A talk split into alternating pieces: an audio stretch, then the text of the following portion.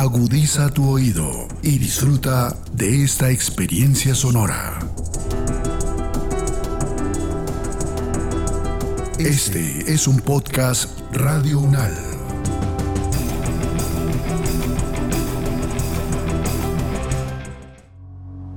Los acontecimientos de actualidad y política internacional que fueron noticia en los últimos siete días, con una visión y análisis desde la academia. Análisis Unal. Análisis Unal. Siete días en el mundo. Bienvenidas y bienvenidos a la selección de noticias que hace Podcast Radio Unal para todas y todos ustedes. Esto es Siete días en el mundo y estas son las noticias más relevantes de la semana transcurrida entre el 11 y el 17 de septiembre de 2022.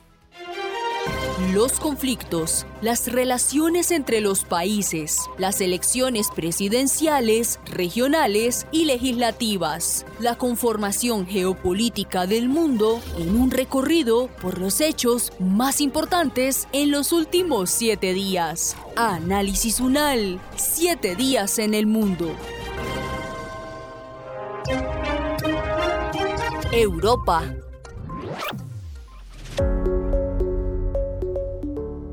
Avanzan los actos fúnebres por la muerte de la reina Isabel II de Inglaterra y paralelo a esto analizamos el papel preponderante de los medios de comunicación y del cine en la vida de la monarca, quien durante sus 70 años en el trono utilizó la radio y la televisión públicas, además del séptimo arte, como plataformas para acercarse a la comunidad y para vencer la brecha que representaba la llegada de una mujer tan joven al poder. El análisis es de Leonardo Agudelo, historiador y profesor de la Facultad de Ciencias Humanas de la Universidad Autónoma de Colombia. Profesor, ahora con el rey Carlos III, ¿qué continúa para la monarquía? Es decir, de aquí en adelante, ¿cómo podría ser su labor, su funcionamiento, pues de él como el nuevo monarca del Reino Unido y de la Commonwealth? Pues digamos, el papel del anterior príncipe de Gales, pues ahora ya en vías de ser pues eh, regido como el rey Carlos III es pues darle continuidad a, pues al, tipo de gobierno, al tipo pues no gobierno, no, sino dirección de la monarquía. Hay que recordar pues que la monarquía no tiene un carácter así eh, de poder político directo, pues ese poder está investido en el parlamento, en el primer ministro fundamentalmente, pero pues es el recuerdo para los ingleses de su época de, gran imperio, digamos en la segunda mitad del siglo XIX, pues cuando gobernaron al mundo. Entonces hay una gran cantidad de propiedades que, cuyo rendimiento económico pues pasa a la realeza inglesa y el cual pues Carlos III ya llegará pues a, orientar, pero la monarquía como tal pues tiene un rango constitucional, pero no tiene un poder político pues efectivo real, sino que acompaña pues de alguna manera el gobierno británico, por ejemplo, en las sesiones de cada mes, pues una sesión protocolaria entre la primera ministra, pues que está en vigencia ahora, y, y pues o el futuro rey Carlos III. Pero no se esperan cambios espectaculares, hay una expectativa, pues si abdicará o pues se ha discutido un poco en prensa internacional si Carlos III abdicará en favor de su hijo Williams, ¿no? Profesor Leonardo, vamos a entrar en un tema que me pareció muy interesante y es la relación de la fallecida reina Isabel II con los medios de comunicación y la importancia que estos tuvieron para dar a conocer sus propuestas, pues sus decisiones y para estrechar su, relación con el pueblo allí en, en el Reino Unido.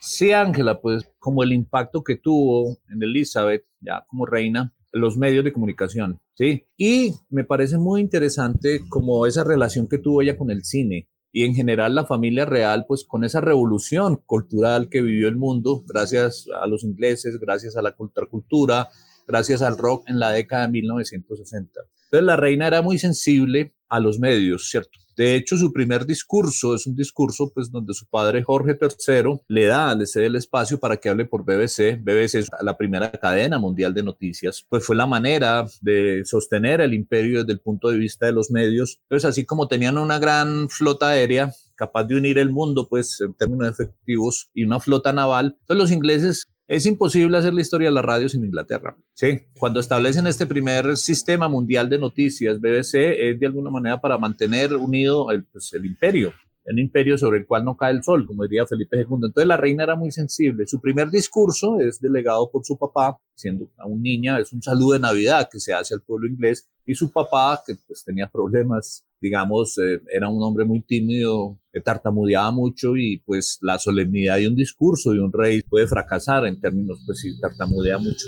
Entonces ella asumió este papel y sobre todo la, la buena fotogenia que tenía la reina. Cuando en 1945, cuando cumple ya sus 18 años, insiste en entrar al servicio del ATS, ¿cierto? El Servicio Territorial Auxiliar, que es la rama femenina de las Fuerzas Armadas Británicas, pues en ese colosal esfuerzo de derrotar al fascismo alemán. Y ella se, se prepara eh, como conductora de ambulancias, ¿sí? Entonces recibe un curso completo de mecánica y las fotos de ella son muy famosas, pues eh, la revista Life, pues, la, la, gran revista fotográfica del siglo XX, hace un reportaje de ella y, y, ella empieza a entender vía radio, vía reportaje fotográfico, tenía pues como digo, buena fotogenia y, le dio mucha popularidad a la reina. Además, el papel de la monarquía es mantener unida a los ingleses y el rey Jorge VI y su esposa no quisieron abandonar Inglaterra pese a los feroces bombardeos de la Luftwaffe sobre Londres, sobre Convent y sobre todas las ciudades inglesas tratando de quebrar la moral de guerra del pueblo inglés. Entonces, hay otro dato curioso también. Cuando ella se casa, la aristocracia inglesa tiene el karma de ser muy arrogante, ser muy prepotente, mirar al resto por encima del hombro, como decimos nosotros, o como lo dicen los ingleses, eh, la nariz levantada, muy levantada. Entonces, pues tienen esa costumbre y despreciaban muchas expresiones populares, entre ellos despreciaban el cine, digámoslo así, en términos de que el cine era pues una forma muy fuerte, tenía una gran audiencia en los sectores populares en Inglaterra, en Escocia, en el mundo, digamos. Entonces, la aristocracia inglesa desdeñaba este tipo de cosas y su padre tiene un gesto muy bello cuando ella se casa, pues con el príncipe Felipe de Edimburgo en 1947, y es que le regala una cámara de cine y le dice, mira, llévate esto para tu viaje luna de miel, para que tu memoria no tenga que esforzarse mucho en recordar las cosas. Entonces hay una cercanía de ella con el cine, pero una cercanía muy inteligente, una cercanía muy sutil de, muchos vasos comunicantes fundamentalmente. Ella, pues la, la, reina que le toca inaugurar la televisión pues, en Inglaterra, por ejemplo. Entonces, toda su vida estuvo mediada por ese salto pues, de los medios impresos a la radio, al cine, a la televisión. Entonces, hace todo el ciclo de los grandes medios, pues nunca la vimos extensivamente manejando redes sociales, pero entonces entendía la, capacidad de estos nuevos medios para mantener unido a Inglaterra, que es la labor del rey, la labor del sistema político, pero en un momento eh, de, de grandes crisis, de sacudimientos mundiales muy grandes. Entonces, ella intenta utilizar el cine para comunicar ciertas cosas, ciertas películas rodadas en Inglaterra, pues que no las van a rodar los norteamericanos con, con su sentido pues, de la dramaturgia y la narrativa de siempre súper buenos y súper malos. Entonces Elizabeth expresa una sensibilidad por la cultura. Hay que proteger a los niños en Inglaterra. Y esa es la razón del primer discurso que ella da con su hermana, ¿sí? el 13 de octubre de 1940. 2.500 niños de Londres fueron sacados de la ciudad por los feroces bombardeos alemanes y con bombas voladoras. Y ella hace discurso, ¿sí? Para levantar la moral de los ingleses a la hora que los padres ven partir los niños. Uh, muchos, 2.600 niños partieron al extranjero, millones tuvieron que salir de ciudades inglesas para evitar estos bombardeos alemanes. Entonces, es muy bella la manera como ella termina este discurso. Si me permites, leeré dos líneas. Sabemos que al final todo saldrá bien, porque Dios cuidará de nosotros y nos dará la victoria y la paz. Y cuando llegue la paz, recuerden que depende de nosotros los niños, lo que hay los niños de hoy, hacer del mundo. Sí, entonces es pues sí. un, el papel de la esperanza, de la fe, de la voluntad férrea que expresó la monarquía británica durante la guerra, que fue un gran factor propagandístico, digámoslo así. América.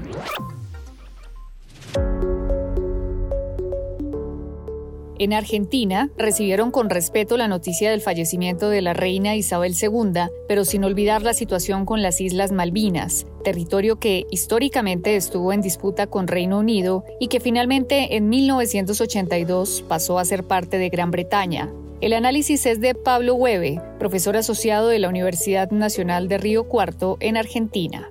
Profesor, antes de, irnos con la actualidad y con estas reacciones que se han dado allí en, en, Argentina, quisiera que usted nos, ayudara a hacer un poco de historia y recordar qué fue lo que ocurrió allí con las Malvinas. Nosotros decimos, y tuve el privilegio, por esta razón conocí Colombia, de participar en varias universidades colombianas, invitado por la Embajada Argentina en, en ese país, explicando toda esta cuestión y comentando eh, frente a gente que en algún momento alguien hablaba de Falklands y las Falklands, yo le decía, mire, eh, mm, a ver, usted explíqueme por qué las llama Falkland. Y no tenía ninguna explicación, a lo que yo le respondía, probablemente será por el visconde de Falkland. Ah, claro, debe ser por eso. Y yo le retrucaba, ah, o será por un arroyo en la isla de Sussex.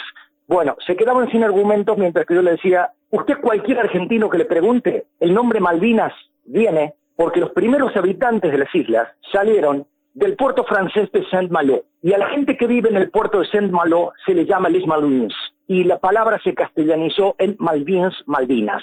Cualquier argentino se lo va a explicar, como le va a explicar que mientras el Reino Unido tiene en la página oficial del Foreign Office que las islas, y lo dice en potencial, habrían sido avistadas por un militar británico en 1592, hay un problemita, porque ya habían sido avistadas 60 años antes.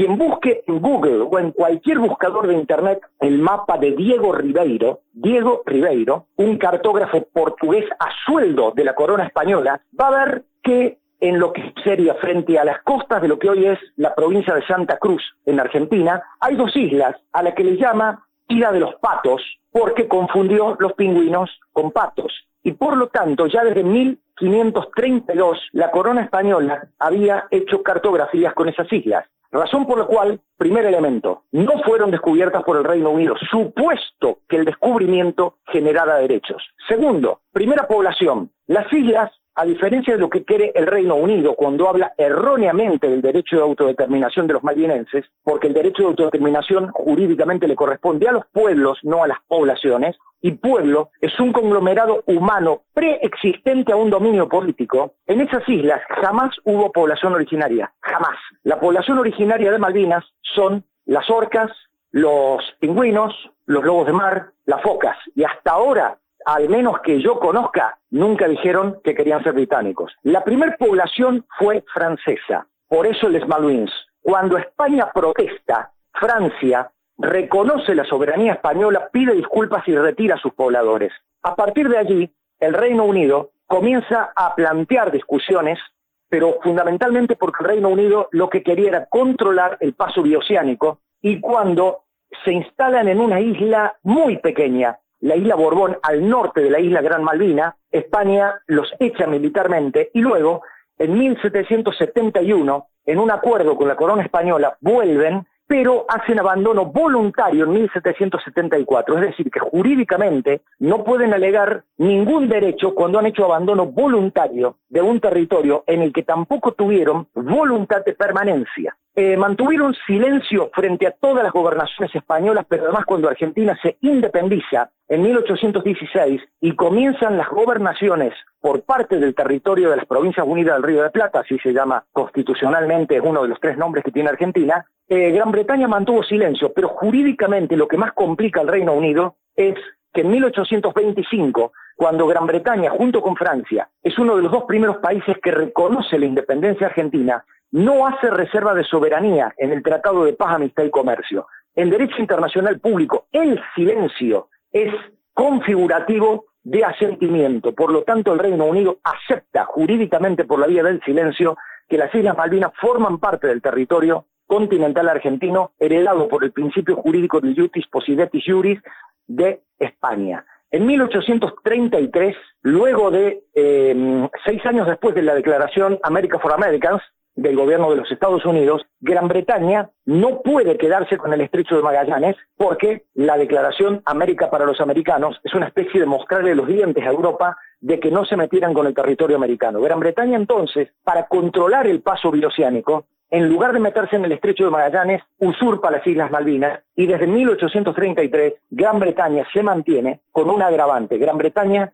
ha desconocido normas de la Organización de las Naciones Unidas, ha desconocido el principio de la misma resolución 1514 de descolonización y, aunque esto no se ha hecho público debidamente en su momento, Gran Bretaña en tres ocasiones ofreció en dos de ellas reconocer la soberanía argentina a cambio de un retroarriendo y en la tercera ofrecer un cogobierno. Lamentablemente la guerra, iniciada por la dictadura militar argentina, solamente complicó las cosas y ha permitido que el Reino Unido hoy tenga la segunda base militar en el exterior más grande y que todos los ejercicios de la Organización del Tratado del Atlántico Norte se hagan en las Islas Malvinas, en la impresionante base militar que tienen en Mount Pleasant, en Monte Agradable. Me causa mucha gracia y mucho dolor cuando ellos dicen que necesitan mantener esa base militar porque Argentina es una amenaza. Permítanme algo tragicómico. En Argentina es más peligrosa la barra brava del Club Boca Juniors que las Fuerzas Armadas Argentinas. Hoy las Fuerzas Armadas Argentinas no pueden amenazar, pero ni a un ladrón callejero. No tenemos aviones,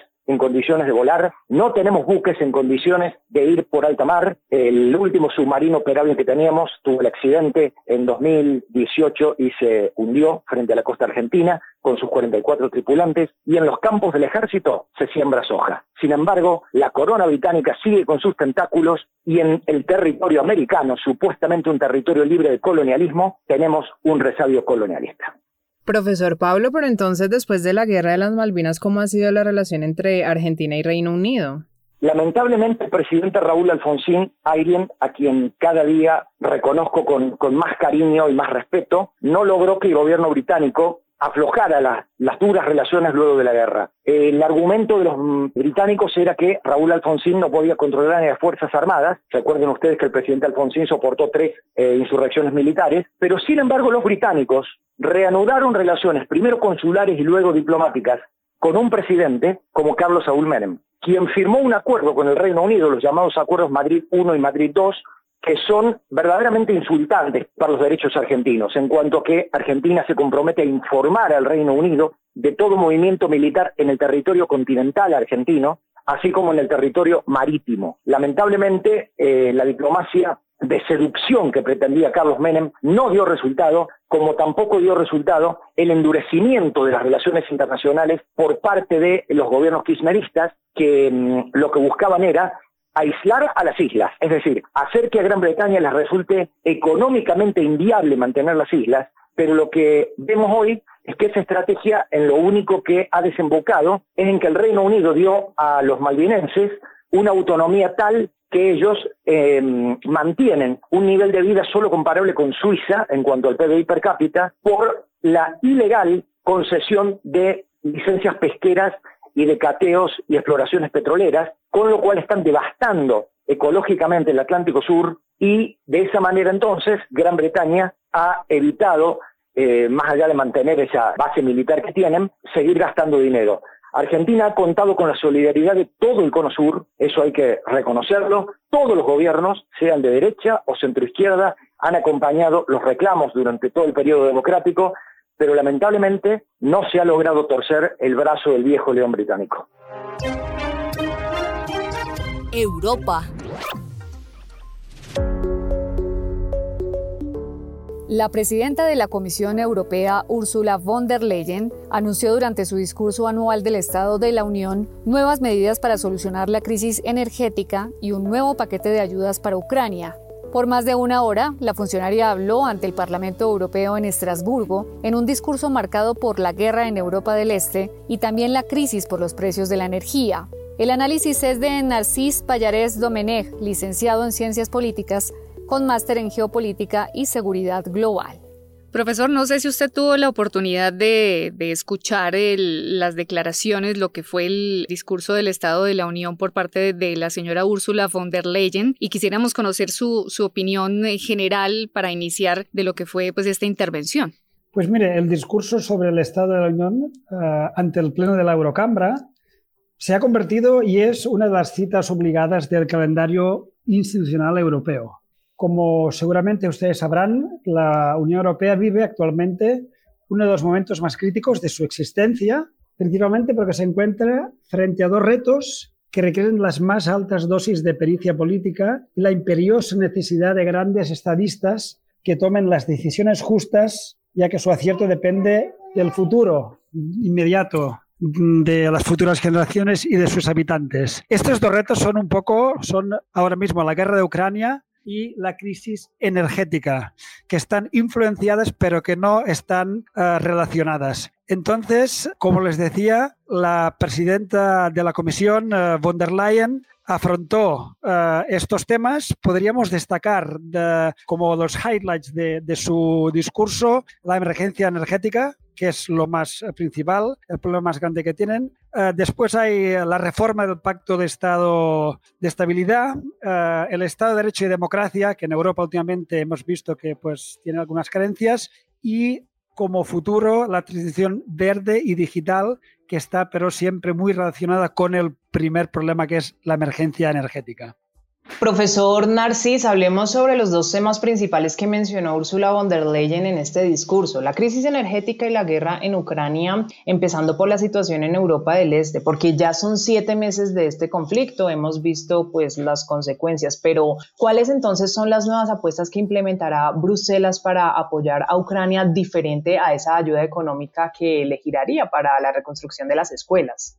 Pues mire, de entrada tenemos que poner en contexto el papel que tiene Europa en esta guerra. Uh, Europa es una unión de, estados, para poner también en contexto de la audiencia, una unión de estados donde tiene 27 miembros. Para hacer un poco un símil con América Latina, podríamos compararlo uh, con uh, la unión económica que, donde forma parte Colombia, de, con diferentes estados. Entonces, la Unión Europea, que es una unión fundamentalmente económica, tiene unas debilidades que el antiguo viceministro y presidente del Consejo de Ministros belga, uh, Mark Eikensens, uh, definió como un gigante económico, un enano político y un, un gusano militar. Es decir, Europa es un club de estados que se dedican a hacer economía y a potenciar la economía, pero tiene unas debilidades en políticas exterior que es que no tienen una voz única y no tienen un discurso militar único porque no tienen un ejército europeo. Entonces, estas debilidades comportan que de frente a la guerra de Ucrania, que está a las puertas de la Unión, la Unión Europea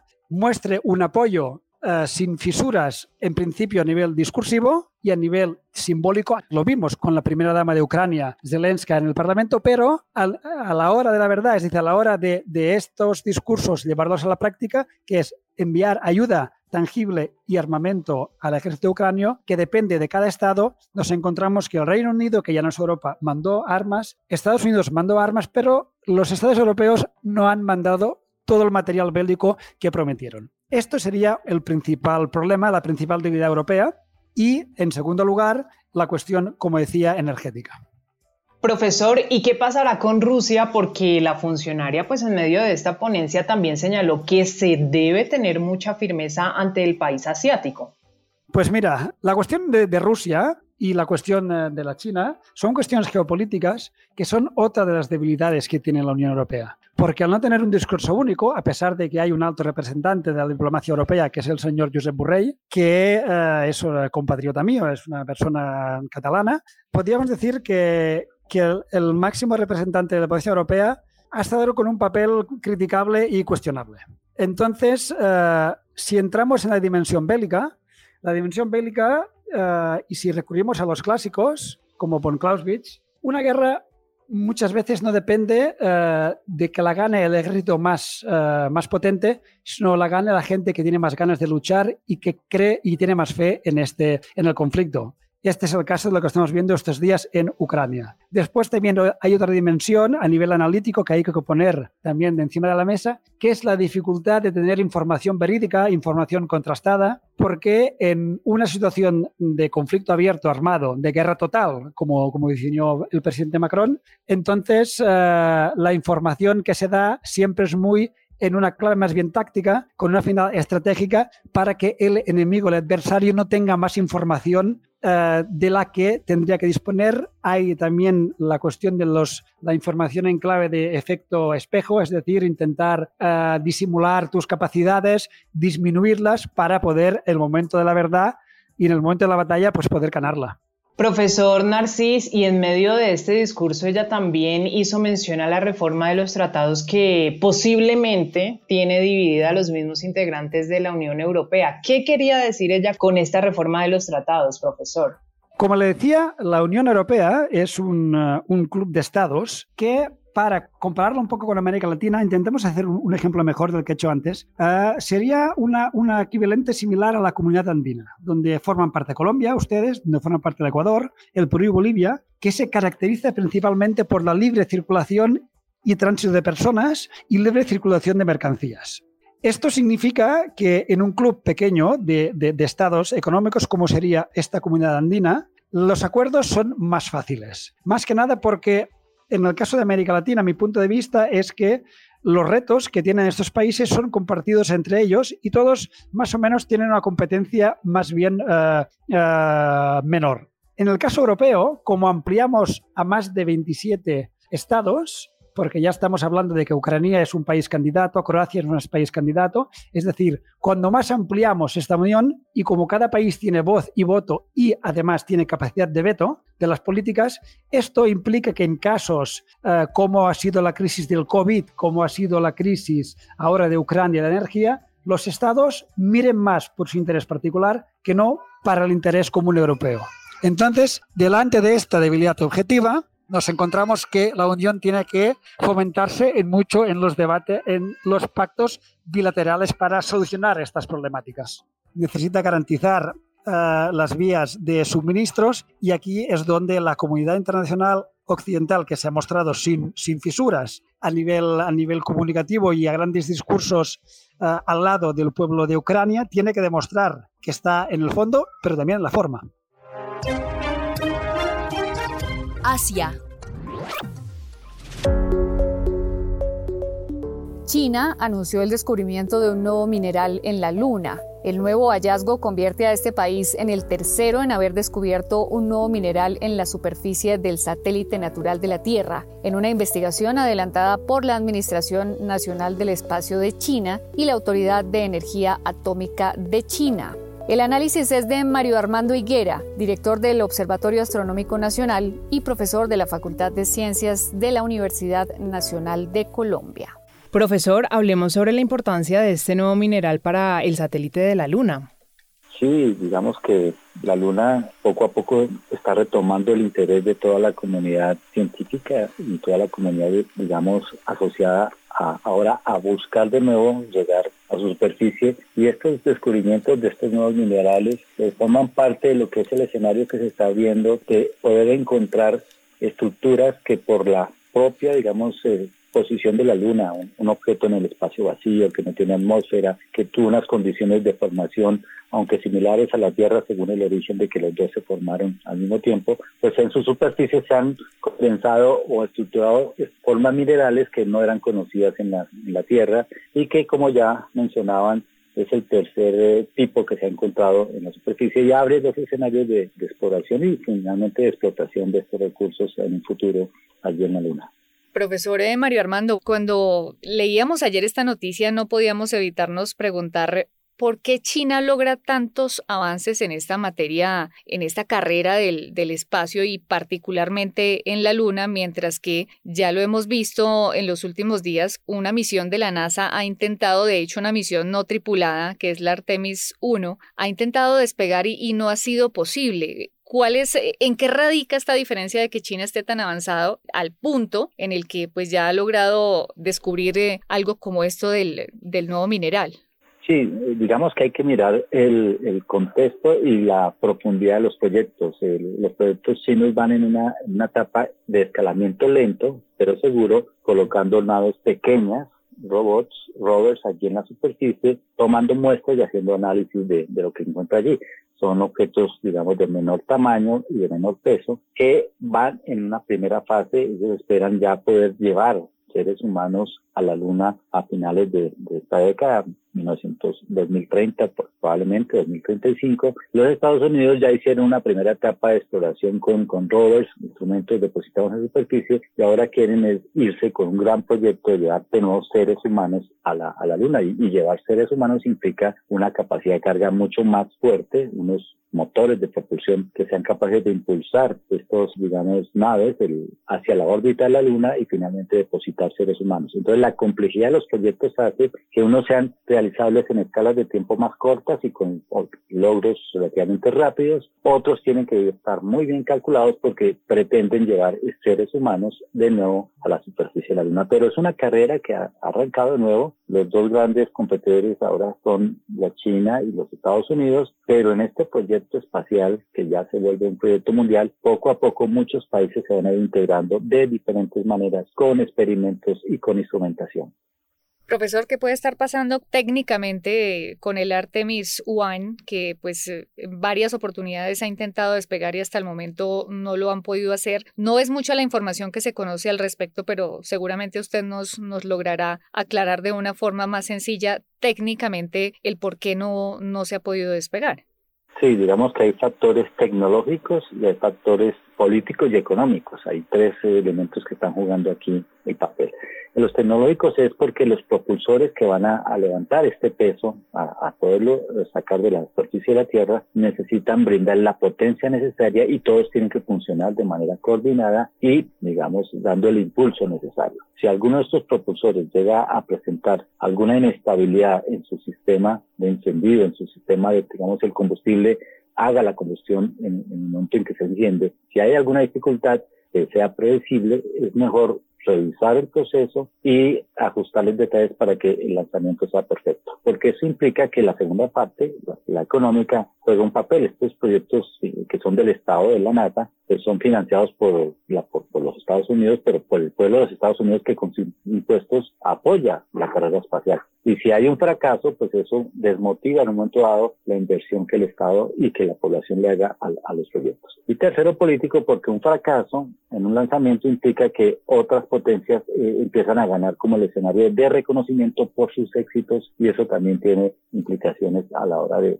ser vanguardistas en, en el proceso, digamos, de colonizar el espacio. Entonces, esos elementos se conjugan y, y por eso eh, de mucho cuidado que la, eh, el lanzamiento funcione y si hay algún detalle que puede dañar el proceso o alterar el proceso, lo mejor es corregirlo antes de tener un fracaso. Profesor, esa puede ser la misma explicación para que luego de tantos años de esa primera llegada de, una misión tripulada a la Luna, no se haya podido regresar por parte de, de la NASA. Es que uno escucha mucho, mucho ese tipo de comentarios. Eh, seguramente en la década de, de, los 60 era muy poco o mucho menos avanzada la tecnología espacial que ahora. En ese entendido, uno pensaría que ahora sería mucho más sencillo poder eh, despegar este tipo de misiones que en su momento, por supuesto, fue, fue muy exitosa. Sí, varios elementos se conjugan. ¿eh? Cuando estábamos en la década de los 60 era una competencia entre los Estados Unidos y la Unión Soviética y se eh, llevaban todos los esfuerzos a que se cumplieran los objetivos. De hecho, también hubieron fracasos. Todos recordamos que también uno de los primeros cohetes Apolo se incendió en su puesto de lanzamiento y eso ocasionó una tragedia impresionante al, al proyecto y eso también modificó cómo los astronautas podían en un momento salir de la cápsula y no quedar encerrados como una especie de caja hermética y eso modificó también los sistemas de salvaguardia. Hubieron fracasos en ese momento, pero la competencia hacía que se lograra atraer, digamos, la tecnología al máximo punto de lo que ya podía dar y se cumplieron los objetivos. Hoy en día las tecnologías han cambiado, pero también los objetivos se han vuelto más grandes. Se quiere llevar es materiales a la Luna, se quieren llevar no solo dos hombres que pisen por una semana a la Luna, sino que puedan establecer una base lunar y eso implica entonces que eh, los sistemas de propulsión tienen que ser capaces de llevar esa carga al espacio.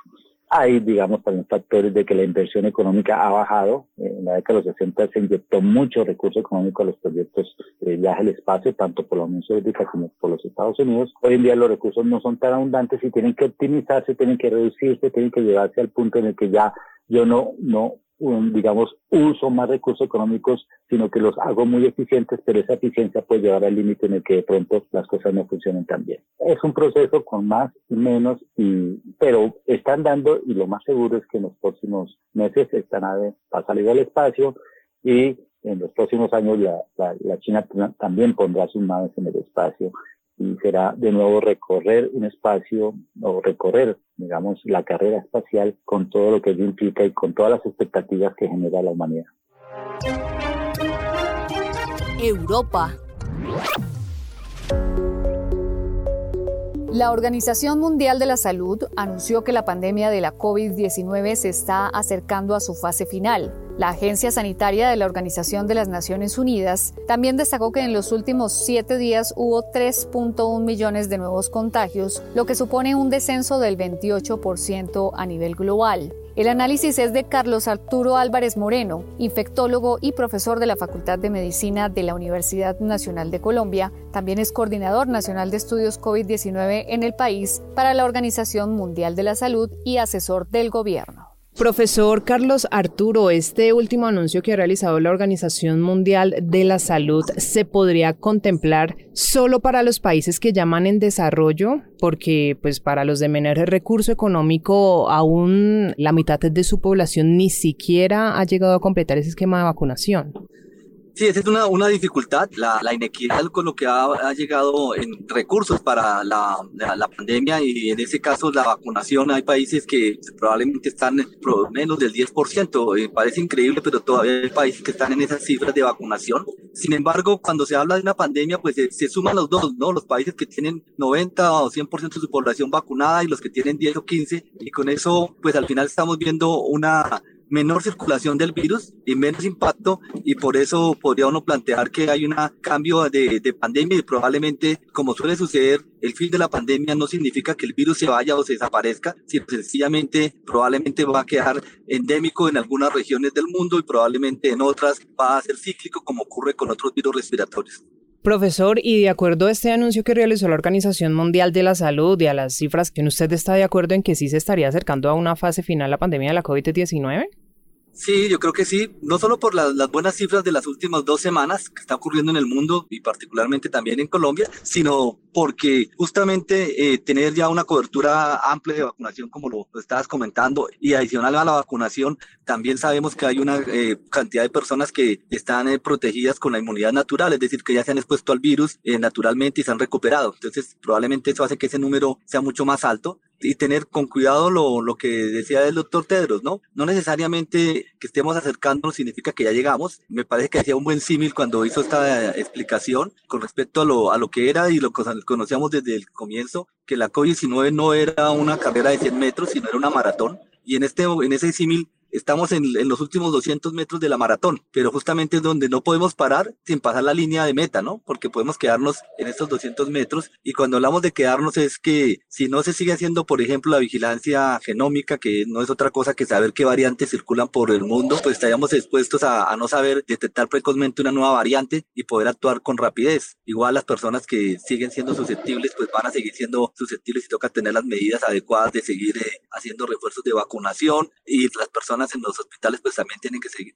con los entrenamientos para poder atender las personas que, que se complican por COVID-19. Claramente hemos bajado en el número, pero todavía estamos en una fase eh, importante. El hemisferio norte entra ahora en la etapa de tres, cuatro meses, vuelve nuevamente su, a final, final de otoño y, el, invierno son los meses donde más circulan virus respiratorios y ese es un buen eh, también eh, revisión de lo que puede suceder en el resto del mundo justamente cuando se dan todas las condiciones para que circule y probablemente ya no va a circular de la misma magnitud y probablemente va a hacer menos que la influenza. Esperaríamos que eso sucediera si continúa predominando la variante actual que ya, ya, ya la conocemos y es la que ha predominado durante todo este 2022.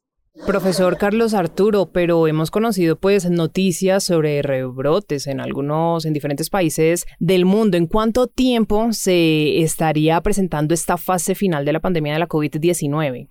Como lo comentaba, es decir, de pasar de la final de, la pandemia eh, no significa que el virus se vaya. Es decir, va a haber circulación del virus, va a haber eh, brotes y rebrotes, especialmente en aquellos países donde o no se han vacunado o donde las personas siguen siendo susceptibles, que es lo que hemos visto en las últimas semanas en, el territorio chino, por ejemplo. China tomó una, un manejo diferente de la pandemia, eh, haciendo énfasis en vacunación y en confinamientos estrictos. Todavía hay muchas personas que son susceptibles y cuando hay circulación del virus, por eso pueden hacer brotes eh, importantes aún. Entonces, yo diría que como fin de la pandemia, pues una decisión tanto técnica como, como eh, administrativa, en el cual probablemente si esta tendencia de mantenerse el descenso de casos y de personas fallecidas se mantiene los siguientes tres, cuatro semanas, es posible que y haya menos circulación en varios eh, países y, continentes, pues probablemente se declara el fin de la pandemia muy cerca, probablemente modelos matemáticos hablan de cuatro ocho semanas, pero en realidad eso depende si esa tendencia se continúa. Puede que sea antes o puede que sea una semana después, pero es, digamos, la tendencia de lo que podría suceder. Y lo que quedaría es que sigue circulando, como digo, eh, a una fase endémica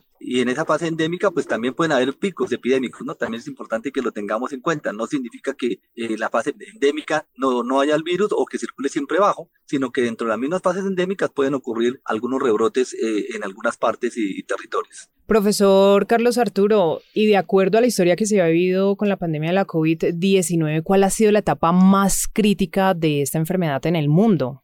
En general, hay dos episodios fuertes que se tuvo en el continente europeo al comienzo de la pandemia del 2020, el primer semestre del 2020, tuvo un impacto muy grande para el territorio americano, eh, básicamente Norteamérica y parte de Sudamérica el segundo semestre. Y para nosotros, por ejemplo, en Colombia, el impacto más fuerte lo tuvimos durante el primer semestre del 2021. Profesor, y en el caso colombiano, ¿qué medidas se están tomando o están continuando para la prevención de, del mayor número de contagios? Aquí se sigue haciendo la vigilancia epidemiológica y genómica. Si uno entra a la página del Instituto Nacional de Salud, por ejemplo, puede ver cada semana qué virus están circulando, qué variantes, y eso es importante saberlo porque de eso depende también saber qué tantas personas están protegidas y saber si hay alguna variante que pueda darnos una sorpresa. Recordemos que algunas veces las variantes vienen de otros países, pero algunas veces se pueden incluso detectar desde los mismos territorios nacionales, como ocurrió con algunas de las variantes. Se sigue trabajando en vacunación, creo que ese es un tema importante. A veces, pues, eh, ya se vuelve como un saludo a la bandera, como decimos, pero pues se sigue vacunando y se sigue vacunando con el primero y segundo refuerzo. Y aprovecho para hacer una invitación a las personas que no han completado esos esquemas, pues que lo hagan porque justamente cuando tengamos una época de, mayor lluvia, que parece ridículo decirlo en este año que ha llovido todo el año, pero probablemente lo que uno espera es que en octubre y noviembre llueva más y eso hace que circulen más virus respiratorios y probablemente pueda haber unos rebrotes, entre ellos del virus SARS-CoV-2. Entonces, la manera de protegernos contra esos rebrotes es de seguir vacunándonos, completando esquemas, especialmente las personas que tienen más riesgo de complicarse y también eh, los mantener los, eh, los aislamientos de las personas que se contagian, ¿no? Que, que, eso también está vigente, parece que se nos olvida, pero es otras medidas que son efectivas y que funcionan. Y finalmente creo que, que las medidas en, de uso de, tapabocas, eh, así no sean obligatorios, eh, creo que es un punto importante que pues, las personas eh, basados en su propio riesgo también siguen utilizando tapabocas en algunos espacios, especialmente los espacios cerrados. Creo que eso puede ir cambiando basados en nuestra epidemiología. Nosotros en este momento tenemos una muy baja circulación del virus, afortunadamente, menos del 5%. Cuando digo esto significa que de cada 100 personas que se hacen la prueba porque tienen síntomas respiratorios, solamente 5 se detectan. Y también hay que seguir trabajando en lo que llamamos la, el post-COVID, que son las eh, secuelas que está dejando la enfermedad a largo plazo, que es un tema tampoco no menor y que pues es importante empezar a detectarlo y empezar a hacer la rehabilitación adecuada de estas personas. Este fue el resumen de noticias en siete días en el mundo con lo más destacado y los comentarios de los expertos del programa Análisis UNAL de la emisora de la Universidad Nacional de Colombia. Gracias por su sintonía y por preferirnos. Hasta una próxima oportunidad. Los acontecimientos de actualidad y política internacional que fueron noticia en los últimos siete días, con una visión y análisis desde la academia. Análisis UNAL, siete días en el mundo.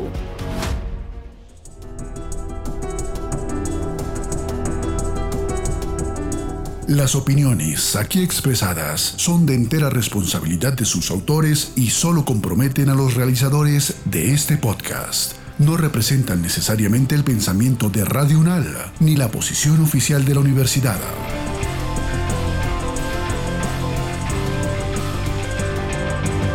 Este y otros podcasts en nuestro sitio web podcastradio.unal.edu.co.